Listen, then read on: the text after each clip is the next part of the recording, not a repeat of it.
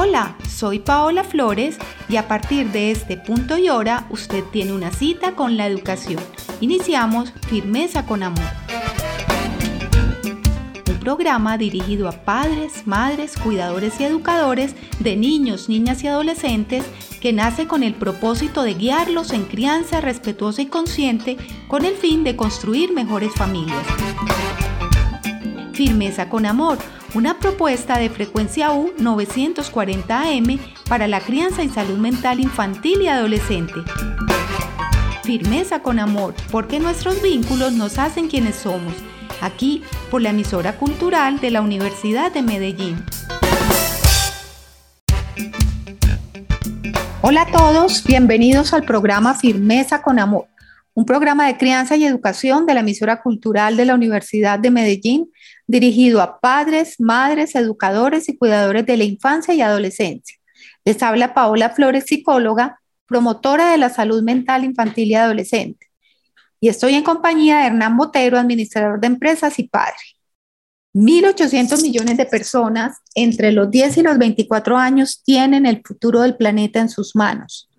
Hoy hablaremos de lo que sienten y piensan los adolescentes.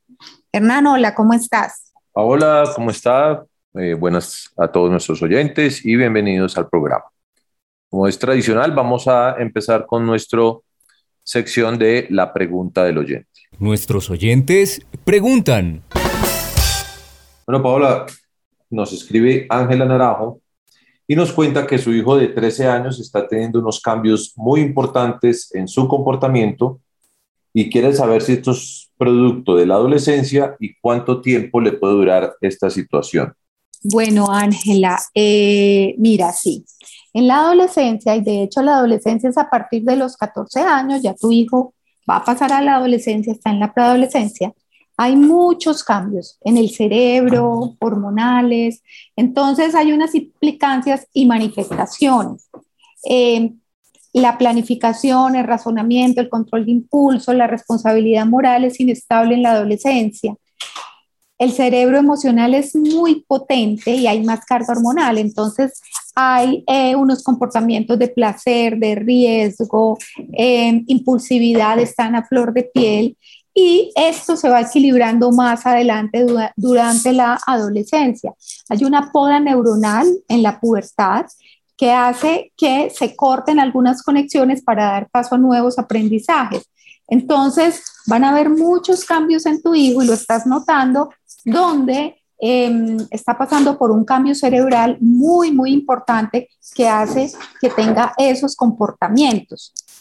ese remodelamiento del cerebro es a partir de los vínculos, es muy importante el vínculo, eh, eh, escucharlos, tener en cuenta sus emociones, sus gustos, sus necesidades para los adolescentes a estas edades. Los jóvenes em, les importa mucho la parte social, los amigos y en todo caso, pues por pandemia fue muy difícil porque no pudieron socializar y vincularse de la manera que ellos lo necesitaban.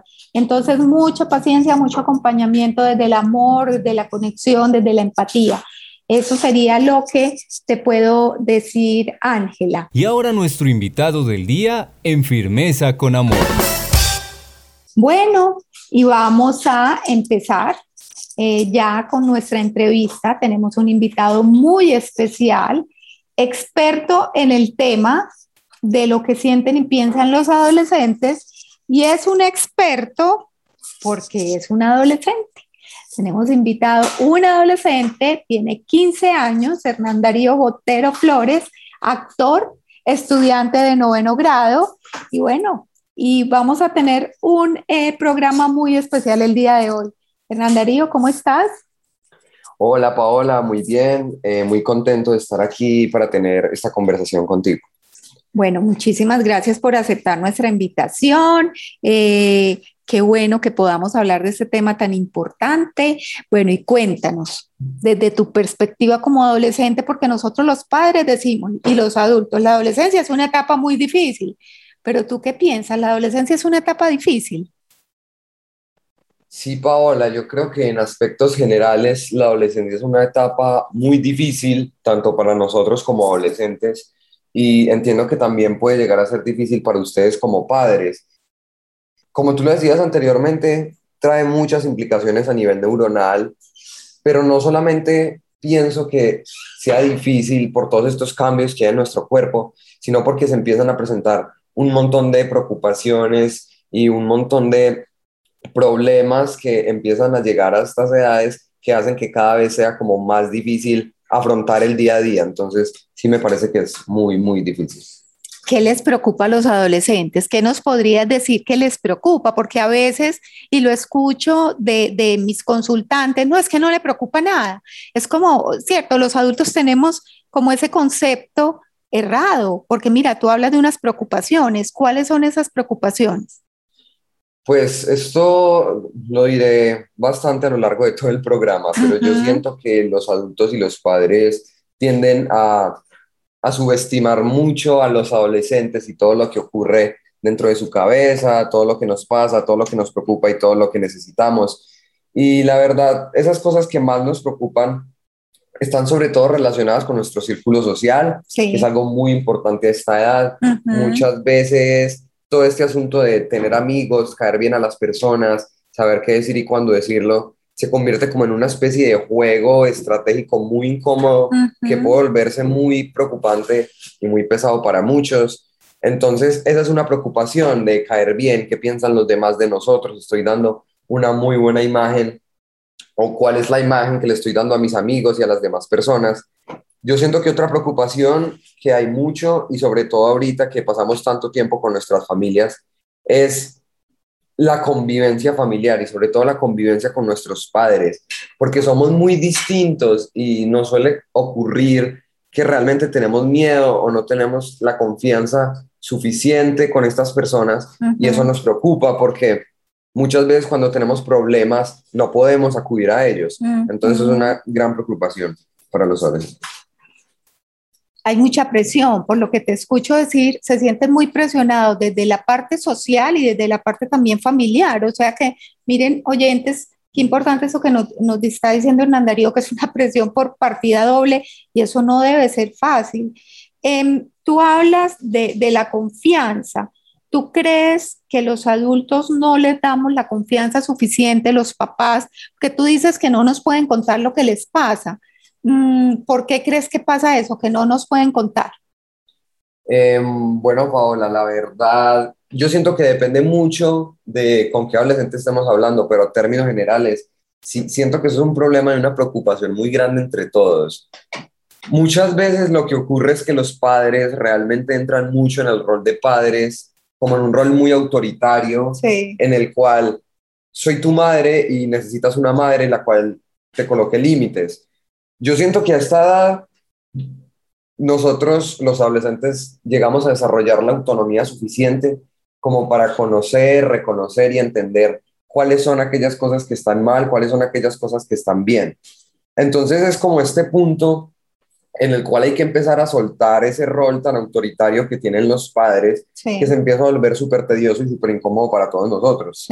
Entonces, eso es, por un lado, es como o sea, realmente no nos da ganas de contar y confiar con esa persona tan autoritaria que sigue colocándonos límites o sigue, digamos, conservando la misma actitud que conservaba hace dos o tres años. Sí. Hay que evolucionar, hay que evolucionar constantemente porque si no nos vamos a quedar fregados atrás. Y me parece que eso es algo muy importante en el proceso de los adolescentes. Y tengo entendido que muchos papás te escuchan. Sí. Y para mí esa es la clave, evolucionar, entender que muchas cosas cambian, entender que conforme uno crece, uno va entendiendo más cosas uno va formando su criterio, uno empieza a aprender más de los errores, hay mayor autonomía. Eso por un lado. Y por el otro, yo creo que el tema generacional también hace que muchos temas sean tabúes. Claro, ¿Entender? claro que sí. Porque ahorita, como yo lo decía, muchas cosas han evolucionado, muchas cosas han cambiado. Entonces, las cosas que nos preocupan o nos ocurren ahora pueden ser muy incómodas hablarlas con ustedes, que todavía tienen como, como esos obstáculos al hablar al respecto. Entonces es importante como entender que nosotros somos hijos de ustedes, pero también somos hijos de nuestra era. Sí. Muchas cosas cambian. Entonces es entender que está bien hablar sobre esas cosas y muy importante cuando se hablen de ese tipo de cosas tabúes, no juzgar, porque yo creo que ese es el mayor temor y preocupación de todos, el temor a ser juzgados. Mira que eso que tú dices tan importante, lo escuché yo en un, en un, en un programa del BBVA, donde Mahoma decía, pues no, no decía Mahoma en el programa, sino la persona que hablaba ahí, que eh, los hijos son hijos de nuestro tiempo, o sea, eso que tú dices, esta era, o sea, ustedes entienden este tiempo más que los adultos, esta era o esto que están viviendo, a nosotros nos cuesta entenderlo y, por eso chocamos, ¿cierto? Por ese, esa brecha generacional eh, de la que tú hablas ahora. Entonces, para ti, Hernán, y bueno, y tus amigos, porque pues tú tienes un grupo de amigos donde han hablado, hablan de los papás, de los adultos, eh, ¿cómo crees que es la forma de escuchar a los adolescentes? ¿Qué deberíamos hacer nosotros, los padres, para que ustedes puedan confiar en nosotros, contarnos o por lo menos pedir ayuda?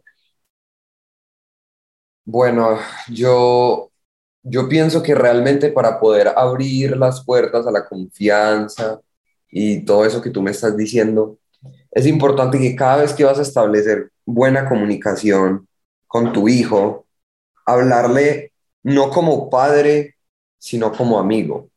Y o sea, yo creo que eso es muy importante y muchas veces reconozco que es muy difícil. Sí. Es como tener esa capacidad de poder cambiar entre ese rol de padre, que es muy importante, pero también el rol de amigo, con el que muchas veces nos sentimos más identificados, nos sentimos más confiados, sabemos que no nos van a juzgar, que van a entender.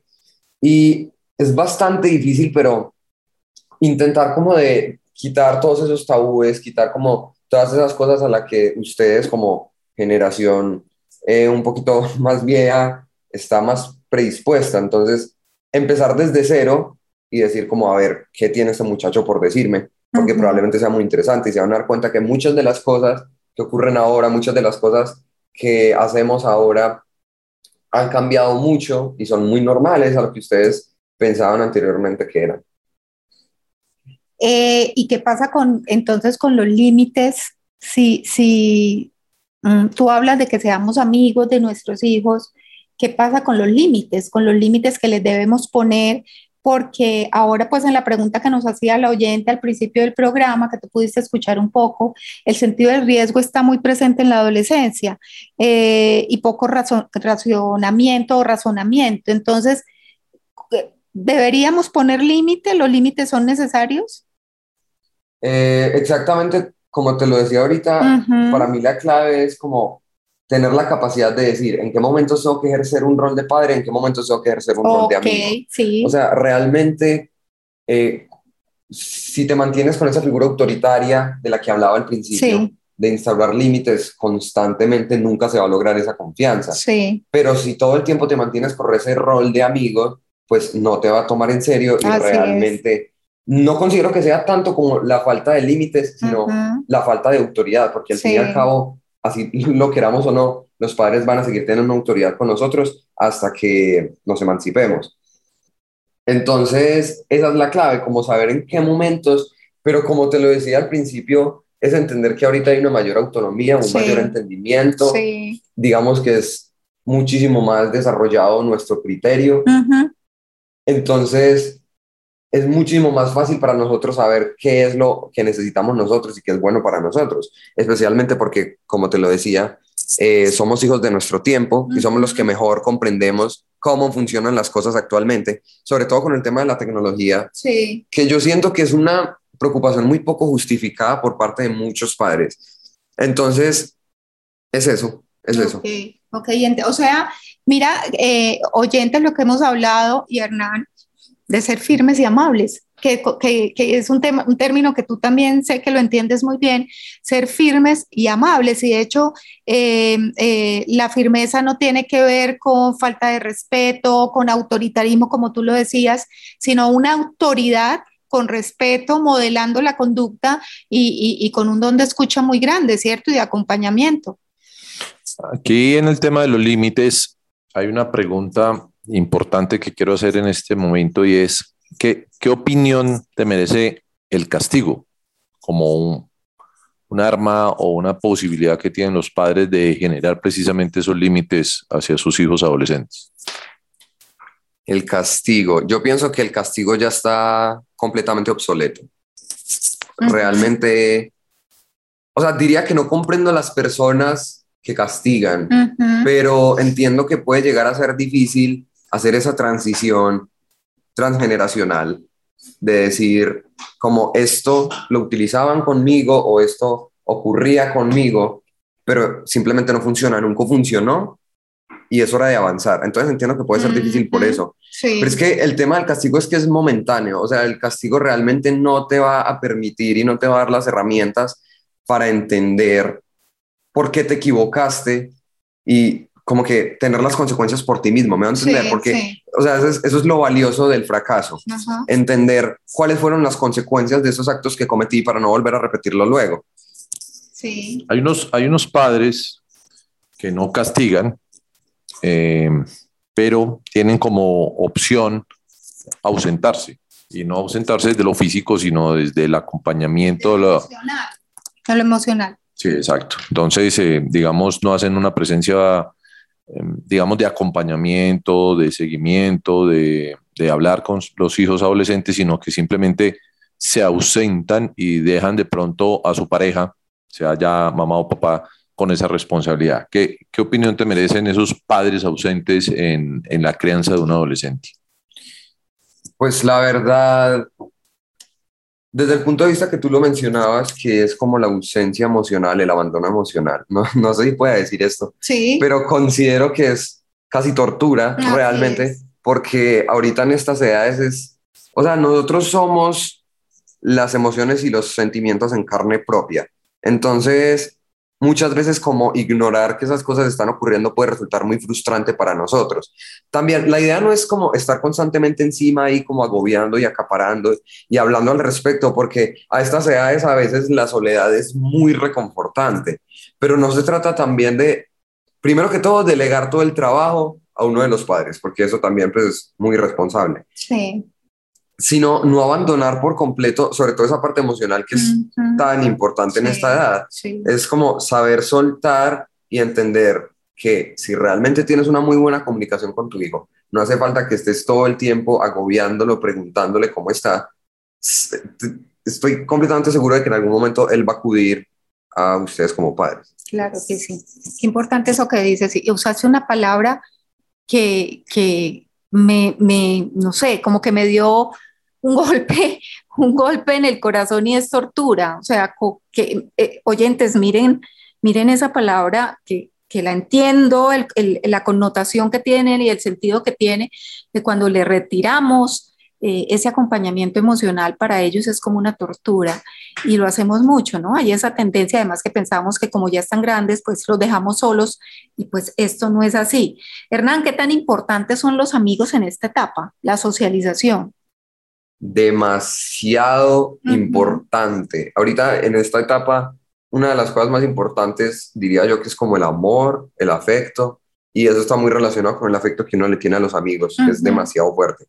Y los amigos en este punto son todos, los amigos sirven como soporte emocional, sirven para los buenos momentos, los malos momentos, o sea, realmente es muy importante y es por eso que que ahorita nosotros los adolescentes queremos socializar tanto, salir tanto. Entonces considero que ustedes como padres no deberían privarnos a nosotros de ese tipo de interacciones porque son extremadamente importantes incluso para nuestra propia estabilidad emocional. Pero volviendo al anterior, es eso, es entender que los amigos son mucho, pero no lo son todo. Y muchas veces los amigos no van a poder con todo ese cúmulo de sentimientos que uno tiene. Y ahí es cuando uno tiene que acudir a los padres o ayuda profesional. Pero sí, los amigos, los amigos significan demasiado. Aquí nos hacen una pregunta por, por vía interna y es un tema que es bastante especial de hablar y es la connotación que tiene para ustedes su habitación, su dormitorio. Eso, eso cómo funciona allá adentro, porque ustedes y, lo he visto pues con varios adolescentes, cierran la puerta y eso se vuelve un espacio religioso eh, infranqueable que hay que pedir autorización para entrar. Si, si ustedes pudieran, trancarían por dentro con doble candado y. ¿Cómo funciona eso ya adentro y por qué la importancia de la habitación? Sí, sí, no, ya, ya veo la... Entre otras cosas que los papás se defienden diciendo que son los que pagan el arriendo, son los dueños del apartamento, pero entonces ustedes son dueños de la habitación. Bueno, no, no, no, no, no. Ya, ya veo la idea tan, tan errónea que, que se tiene. No, como le decía anterior, o sea, si hay algún adolescente escuchándome en este momento, primero, todo bien. Segundo, eh, estaremos de acuerdo en que muchas veces la soledad es muy reconfortante. Y o sea, la habitación es nuestro espacio, nuestro espacio de privacidad, nuestro espacio en donde somos libres de sentir y tener esas emociones en carne propia que mencionaba anteriormente, sin ser juzgados y muchas veces sin ser reconfortados, porque no sé cómo explicar esto, pero muchas veces esa como esa protección que nos dan los amigos o que nos dan los padres en el momento suele ser muy agobiante. Entonces yo siento que esa misma autonomía, esa misma independencia es muy importante ahorita y está reflejada en nuestras habitaciones. Y yo siento que es que realmente me parece muy triste que los padres no sean capaces de respetar esa privacidad y que no son, sean capaces, por un montón de prejuicios, de confiar en sus hijos y en lo que está ocurriendo allá adentro. Realmente, si tú tienes una comunicación asertiva, una buena relación, como decía anteriormente, de amigos con tus hijos, puedes tener la certeza de que lo que ocurre ahí no va a ir en contra de, no va a atentar en su contra, porque al fin y al cabo, o sea, lo que nos importa es que no atente contra su salud. Sí. Y contra todas las cosas que les enseñaban en el hogar. Entonces ese hecho de no, yo pago el arriendo, mm, esto va a sonar muy maluco, va a sonar muy crítico, pero pagar el arriendo no te hace un buen padre. Realmente son esas necesidades básicas que cada uno de los padres asume y es la alimentación, un techo, una cama, es entender que todas esas cosas no te dan el derecho a tomar decisiones sobre tu hijo y sobre cómo se siente. Es eso, es, es muy importante entender eso. Ok, y entonces, ¿cómo es el acompañamiento ideal para ustedes? Eh, ¿Tú crees que es fácil para los adultos entender lo que piensan, necesitan, sienten o les preocupa los a los adolescentes? Yo siento que no es fácil, no es fácil en absoluto, pero yo creo que todos los padres tienen una herramienta muy importante que a veces ignoramos, incluso los adolescentes, y es que ustedes también fueron adolescentes. Sí. Muchas veces a nosotros se nos olvida, es como que si, si se nos olvidara que ustedes en algún momento pasaron por esto también. Sí. Entonces, yo creo que es una herramienta que, por decirlo así, los padres pueden explotar a su favor. Y son todas estas cosas que yo digo, realmente todo se basa en principios muy importantes, que yo resumiría en la comunicación, la confianza, me parece que es fundamental, y la autonomía. Son como los principios más importantes, tener mucha confianza, la confianza viene con buena comunicación y digamos que la mezcla de estas dos cosas te va a permitir a ti como padre conceder más autonomía con toda la tranquilidad del mundo. Ok. ¿Tú qué piensas de los padres que le ponen mucho énfasis o le dan mucha importancia a, lo académico, a las notas, a, a, que les vaya bien en el colegio? Usted solo dedíquese a estudiar, que su responsabilidad es estudiar. Hay papás que viven revisando las notas y que, y que son encima de que les vaya bien en el colegio. Tú que, pues que pues, eres adolescente, que estás en un colegio, que escuchas a tus amigos y que tal vez conoces amigos que para los papás lo académico es muy importante, pues tú qué piensas y qué les podrías decir a los padres. Pues bueno, esto se me olvidó comentarlo en las primeras preguntas, pero yo siento que eso también puede ser considerado como tortura, porque lo académico ya es suficientemente estresante para todos nosotros como para que luego estas personas que son las que conviven con nosotros y estas personas que son las que muchas veces buscamos su aprobación, empiecen a meternos todas estas preocupaciones y todas estas obligaciones que, con las que muchas veces no podemos. Yo siempre he pensado que la academia en muchos sentidos es un tema de azar. Muchas veces nos sale de las manos. Muchas veces estudiamos y nos esforzamos en comprender y simplemente no ocurre. Muchas veces los resultados se salen de nuestras manos, las notas se salen de nuestras manos, son como todos esos sesgos que hay dentro de la academia, dentro de lo que se nos enseña. Y entonces es muy frustrante que estas cosas se salgan de nuestras manos y que luego las personas que nos deberían reconfortar emocionalmente en nuestros hogares nos saquen en cara todo este tipo de cosas de no, tú tienes educación, tienes que valorar tu educación, evidentemente tenemos que valorar la educación, pero que las cosas no se nos den en un sistema educativo que no funciona en absoluto, no significa que no estemos valorando eso que nos, que nos están dando, que es muy valioso. Pero vuelvo a lo anterior, es como tú pagas la educación, pero eso no te hace un mejor padre que un padre que no puede pagar la educación. Y nosotros tenemos la responsabilidad de aprender, pero aprender para nosotros mismos. En este sistema tenemos la responsabilidad de sacar una buena nota para complacer al mismo currículum y complacer a los profesores y complacer a nuestros padres. Y muchas veces como tener esa tranquilidad de saber cómo me reconocieron con una buena nota, soy una buena nota. Entonces eso me parece que ya es como estrés suficiente. Qué importante lo que dices y, y estás cuestionando el sistema. Bueno, eh, Hernán Darío es muy buen estudiante y siempre ha tenido pues muy buenos resultados académicos. Em, pero, pero, pero hay un cuestionamiento ahí. ¿Tú crees que el sistema educativo ayuda al aprendizaje?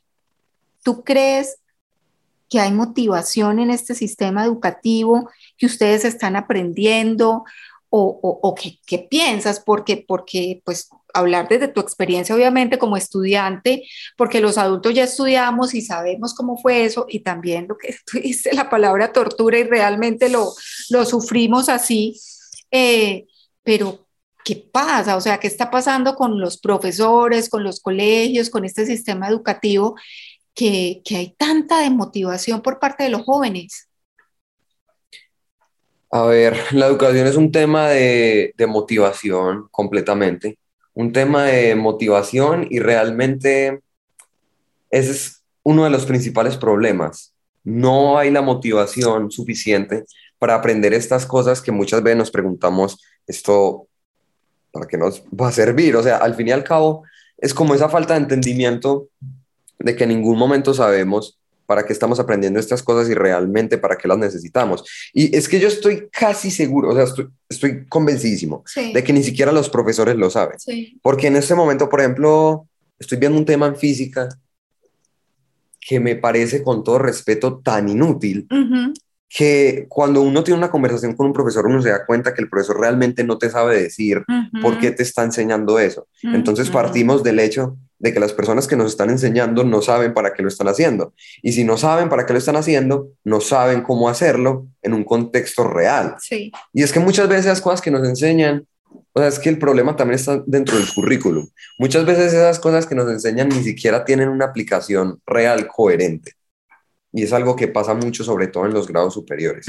Es cuando nos cuestionamos, fue, pucha, ¿esto para qué me va a servir realmente? Sí, sí, sí. Ese es el problema y eso nos desmotiva, saber cómo estoy perdiendo el tiempo aprendiendo estas cosas por parte de una persona que ni siquiera sabe para qué las estamos aprendiendo y para qué las vamos a aplicar.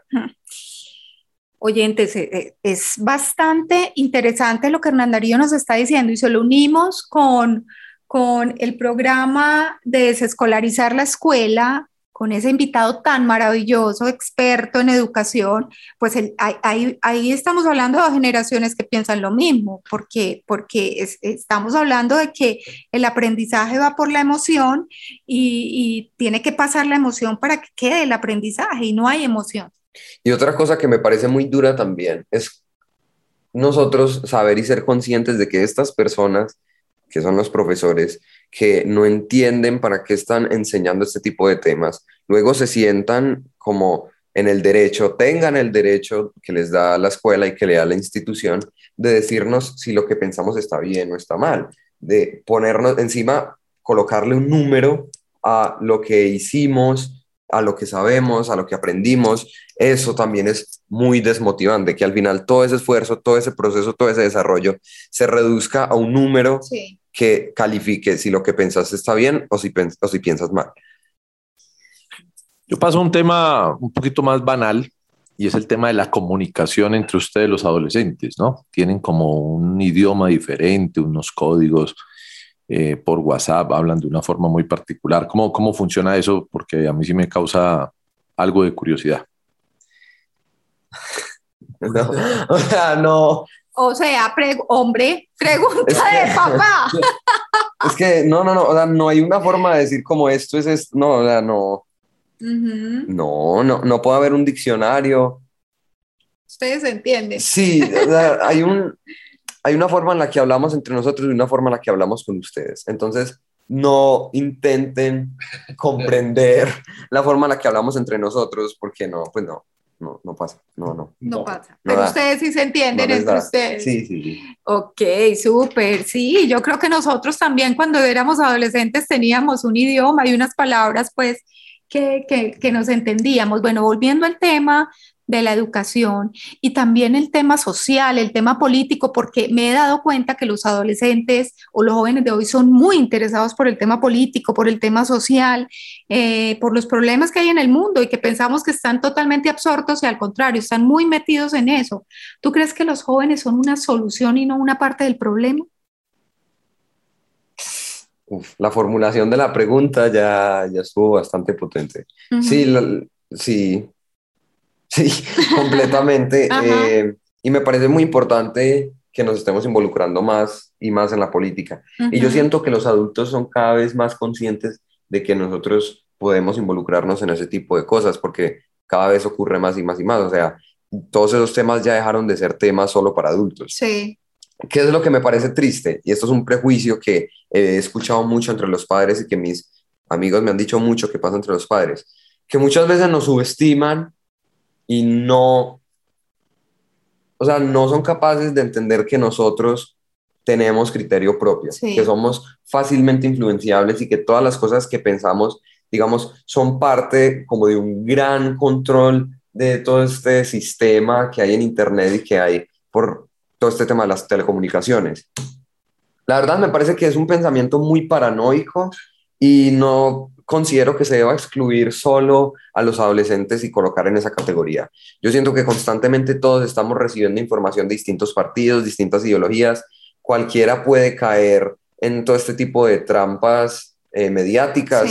Entonces es eso, no subestimar y no decir como, ve, los adolescentes no tienen criterio, cuando a esta edad siento que somos muy capaces de comprender y entender cuáles son las cosas que más identifican con lo que nosotros pensamos, con lo que nosotros queremos del futuro y queremos ver en el mundo y en el contexto actual. Yo siento que ese también es un problema por el cual no se entiende que los adolescentes tienen criterio, porque dicen como fue pucha, los adolescentes no piensan como yo, entonces deben estar mal. Pero recordemos, y lo digo de nuevo, de nuevo que somos hijos de nuestro tiempo. Entonces nuestro pensamiento es muy distinto a lo que se pensaban unos años atrás, cuando nuestros abuelos, o sea, sus padres, los criticaban de esa misma manera por pensar de esas formas. Así es, así es, que importante lo que dices, bueno, y tocaste el tema del Internet, eh, que es algo pues que, que, nos da dolor de cabeza a los padres, y qué pasa con las redes sociales en, en, su generación, eh, porque son tan importantes para muchos, para otros pues normal, pero hay muchos jóvenes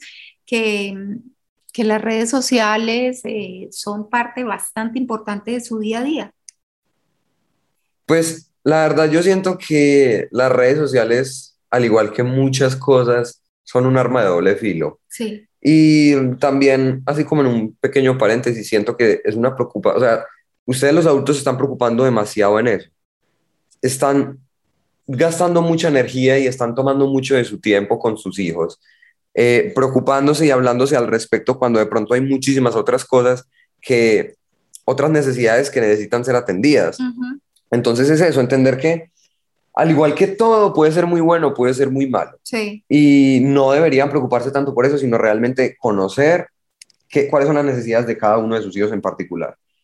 Y yo siento que la importancia de las redes sociales, primero es que nos dan mucha atención, eh, nos gusta sentir atención y sobre todo atención de las personas de nuestra edad. Sí. Que es algo que es muy importante por todo el tema social. Sí. Y también es una forma de conectar con nuestros amigos y hacer nuevos amigos. Sí. Es como conocer más personas que pueden refugiarse en nosotros y en las que nosotros podemos refugiarnos. Entonces, esa es como la importancia de las redes sociales. Además de que las redes sociales también ayudan a muchos, así como no le ayudan a otros con su autoestima. O sea, por un lado están las personas que utilizan las redes sociales como una forma de mostrarse a sí mismas y quererse, como diciendo, esto es lo que soy y, soy bonito, soy bonita. En cambio hay otras que se comparan mucho y es algo que ocurre demasiado. Eh, se comparan, digamos, con estos otros modelos, estas otras personas y la autoestima empieza a caer, empiezan a haber muchos problemas de autoestima. Y sí, definitivamente es una espada de filo. ¿Y tú crees que eso pasa más en las mujeres o en los hombres? ¿En las o en los adolescentes? Eso que dices de compararse. Eh, no, yo la verdad siento que es por igual. O sea, cada uno de nosotros, independientemente del género o de cómo nos identifiquemos, eh, tenemos presiones y prejuicios distintos. Distintos. Eh, por ejemplo, entre los hombres está el prejuicio de la mandíbula marcada, o vámonos a un prejuicio que ustedes conocen muchísimo más, como un estereotipo que ustedes conocen mucho más, que es que los hombres no deberían llorar, eh, los hombres tienen como esa presión de ser mucho más fuertes. Entonces, yo, todas esas presiones, yo siento que absolutamente todos nosotros como adolescentes los tenemos, por pequeñas o grandes que sean. ¿Qué es lo que me parece que es muy chévere ahorita en nuestra generación? Que esas presiones están desapareciendo de adentro hacia afuera. O sea, nosotros mismos estamos dando a entender que todas estas cosas no son realmente importantes y no significan absolutamente nada. Y que cada uno puede ser perfecto o está bien a su manera. Entonces eso es algo muy valioso. Entre nosotros mismos estamos como destruyendo eso que nos retrasa. Ok, súper. Qué interesante eso. ¿Qué están consumiendo los adolescentes, Hernán Darío?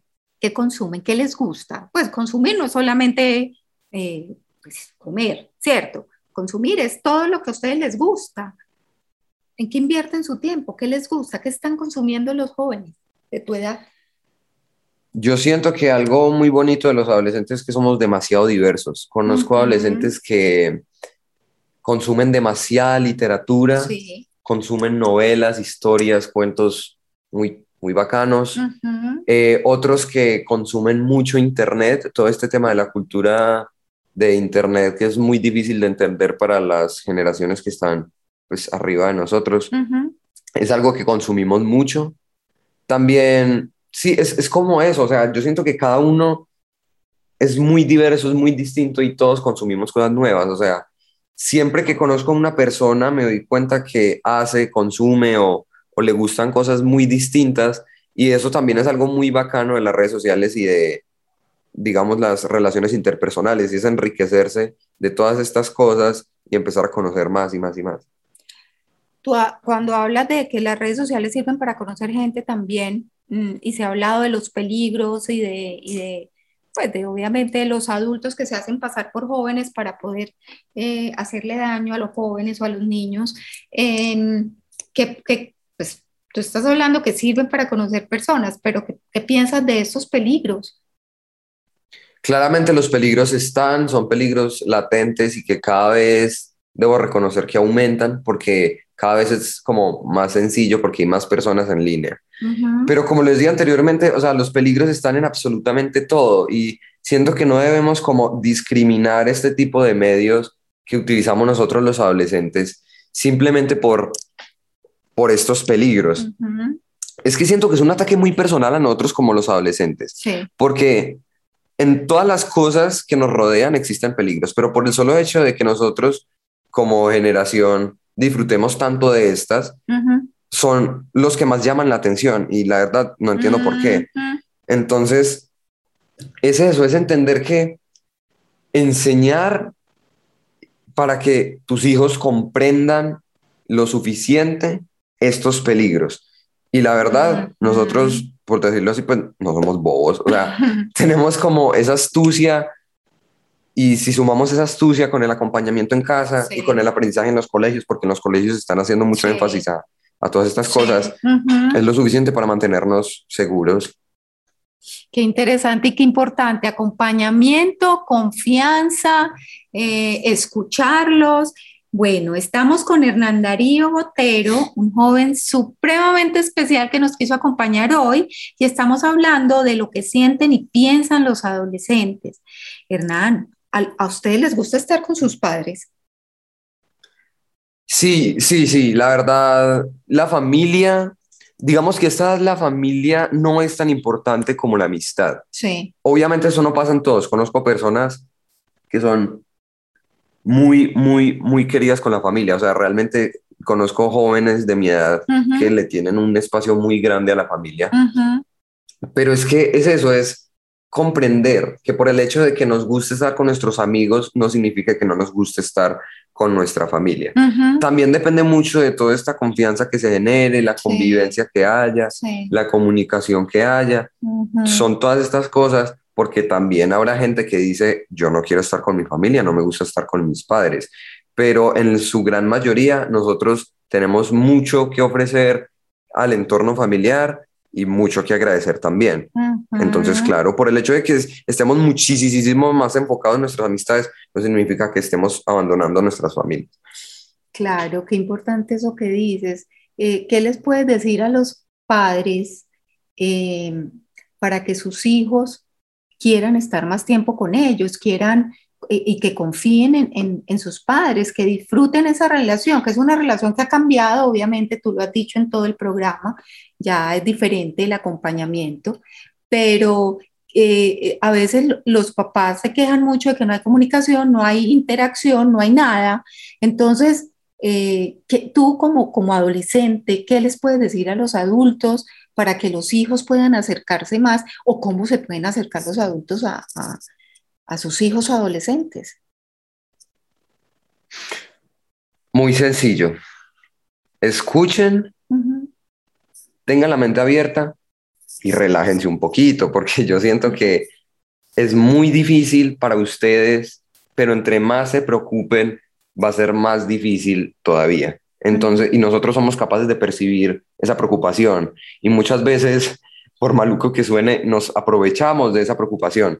Entonces es relajarse, disfrutar si es necesario, porque al fin y al cabo la paternidad no considero, o sea, no soy padre, obviamente, pero no pienso que tenga que ser un tema angustiante, un tema maluco. Es relajarse, tener la mente abierta y saber escuchar. Saber escuchar y saber que no siempre hay que hablar. O sea, muchas veces como padres sienten que tienen, una, tienen que dar una respuesta a todo y no, también pueden ser vulnerables con nosotros. Es muy valioso para nosotros esos momentos en los que ustedes reconocen que no tienen la respuesta a todo lo que nos ocurre y no siempre tienen que darnos una respuesta, sobre todo cuando estamos más sensibles. qué lindo eso que dices y, y pienso en algo que, que digo cuando mi, mis hijos me están contando algo. ¿Quieres que te escuche o quieres que te dé mi opinión? Yo creo que eso es una pregunta que le podemos hacer a nuestros hijos cuando nos están contando algo, porque no siempre nos cuentan para escuchar, ¿no es cierto? Para que le demos opinión. Simplemente es porque quieren sacar eso, porque se quieren desahogar. ¿Tú crees que los papás tenemos miedo de esa etapa? Sí, yo siento que los padres, y esto es algo que nosotros percibimos mucho, nos tienen miedo. Es como si los tuvieran miedo a nosotros y le tuvieran miedo a las cosas que hacemos. Sí. Yo siento que se preocupan demasiado. Es muy difícil porque muchas cosas cambian ahorita y todo es más complicado, sobre todo con el tema de la tecnología que se está utilizando más y es muy nuevo para ustedes. Sí. Pero les prometo que no todo es tan malo como muchas personas que escuchan en la radio o muchas personas con las que hablan lo hace ver. O sea, no tengan miedo y avíspense, es que no sé cómo decirlo. O sea, el tema no es estar preocupados y estar temerosos, es realmente avisparse. Es, avisparse es como estar enterados, investigar.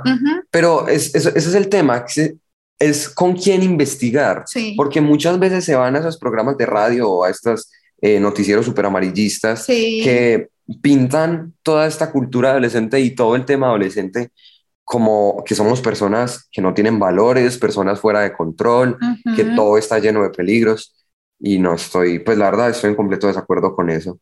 Entonces muchas veces tienen como que, por decirlo así, desintoxicarse de todas esas cosas y, y dejar el miedo, porque el miedo nos, a todo el mundo nos, nos frena a hacer muchas cosas tú hablas de los valores y, se dice eso, ¿no? Lo que tú dices, no, los adolescentes no tienen valores. ¿Qué pasa con los valores familiares, los valores que les hemos enseñado desde pequeños? Eh, ¿qué, lugar ocupan en la adolescencia? En la adolescencia yo siento que los valores familiares son importantes, pero los valores que aprendemos en todos sitios también lo son. O sea, quiero decir, no tenemos como por decirlo así, una especie de preferencia por los valores que nos enseñan en nuestra casa por el simple hecho de que se nos enseñaron en nuestra casa. Sí. Es en esta etapa donde todas las cosas que aprendemos de nuestros amigos, de nuestros maestros, de nuestros padres, de todas las figuras que nos importan y por las que sentimos afecto, empezamos como a borrar las cosas que no nos convencen mucho y conservar las cosas que nos suenan un poquito más.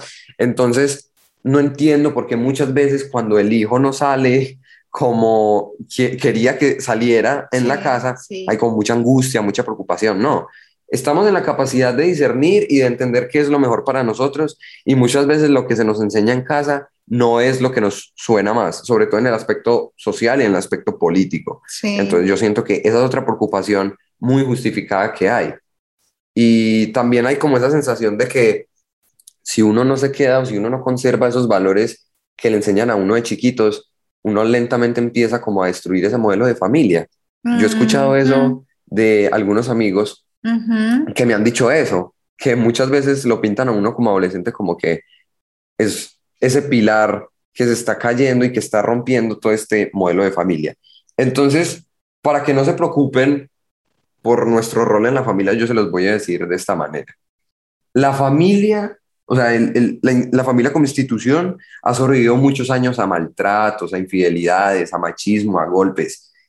Y la verdad, no siento que ahora ese modelo de familia se vaya a romper por un muchacho de 15 años. Hmm. Entonces, podemos, pueden estar tranquilos al respecto. ¿Y sabes qué me haces pensar con eso que dices? ¿Qué peso tan grande para un joven?